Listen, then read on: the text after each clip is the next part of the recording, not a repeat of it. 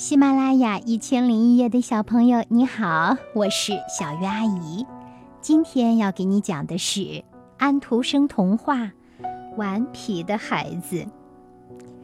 从前有一位老诗人，一位非常非常和善的老诗人。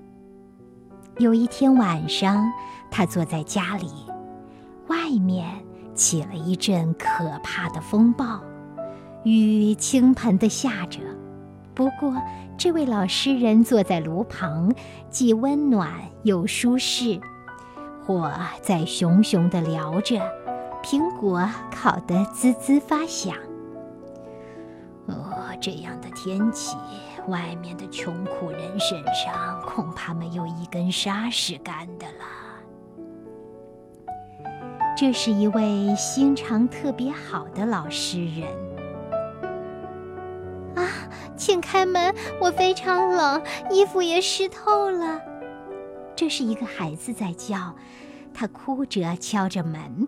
这时雨还在倾盆的下，风把所有的窗子都吹得呼呼作响。老人走过去把门打开，门口站着一个小小的孩子，全身都没有穿衣服，雨水从他长长的金发上滚下来，孩子冻得发抖。如果他没有走进来的话，一定会在这样的暴风雨中被冻死的。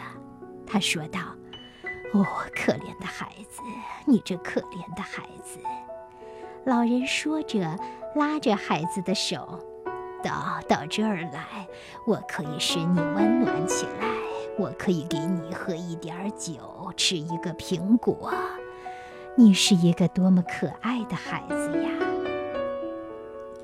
这孩子确实非常的可爱，他的眼睛亮得像是两颗明亮的星星，他的金发虽然有水滴下来，可是卷曲着非常好看，他像是小小的天使。不过他的脸冻得惨白，全身发抖，他手上拿着一张漂亮的弓，可雨水已经把它弄坏了。涂在那些美丽的剑上的色彩，全都被雨淋的是模糊不清。老诗人坐在炉边，把这个孩子抱在膝上，把雨水从他的卷发里挤出来，把他的手放在自己的手中暖着，同时为他倒了一些甜酒。这孩子马上就恢复过来了，他的双颊也变得红润起来。他跳到地上，围着老诗人跳舞。哦，你真是个快乐的孩子！你叫什么名字呢？我叫阿木尔。你不认识我吗？我的弓就在这儿。你知道，我就用这把弓射箭呢。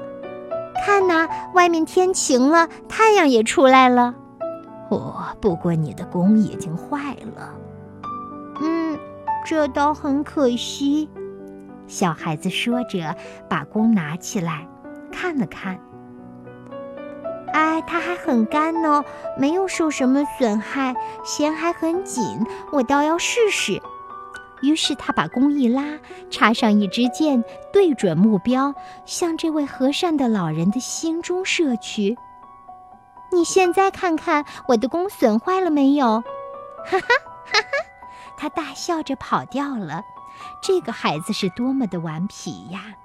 他居然向老诗人射了一箭，而这位老诗人才刚刚把他请进温暖的屋子，对他很和善，给他吃最好吃的苹果。老人家躺在地上哭了起来，他的心中了一箭。嗯。这个阿木尔真是顽皮的孩子，我要把这事告诉所有的孩子们，让他们担心，不要和这孩子一起玩儿。这孩子会捣蛋。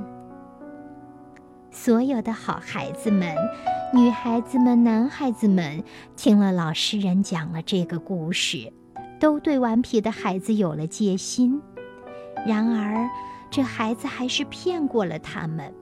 因为这孩子非常的伶俐，当大学生听完课走出来的时候，他就穿着一件黑上衣，腋下夹着一本书，在他们旁边走，他们一点都没有看出来他。于是他们挽着他的手，以为他也是一个学生。这时他就把一箭射到他们心里。当女孩子们去教堂的时候，他在后面跟着。是的，他老是跟着人。他坐在戏院的蜡烛台上，光耀夺目，弄得人们把他当做了一盏明灯。可是不久，大家就会知道，他在御花园里，在散步场上跑来跑去。是的，他从前有一次射中了你爸爸和妈妈的心。你只需问问他们，就可以听到一段故事。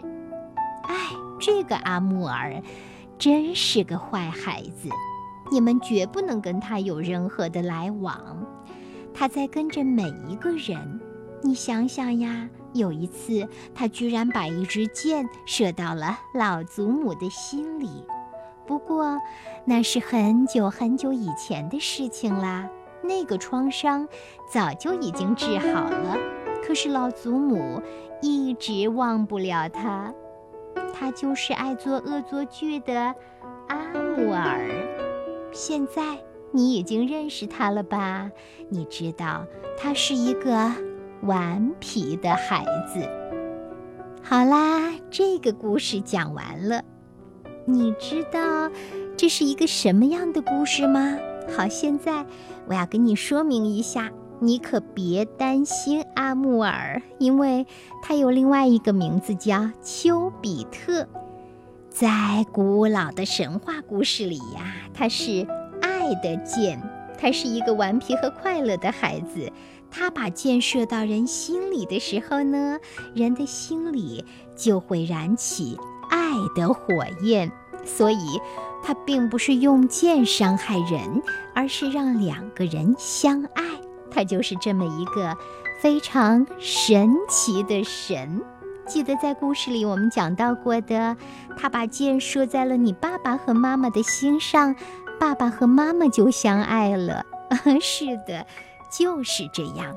如果你还没有听明白，那就再去问问你的爸爸和妈妈，让他们再给你解释解释。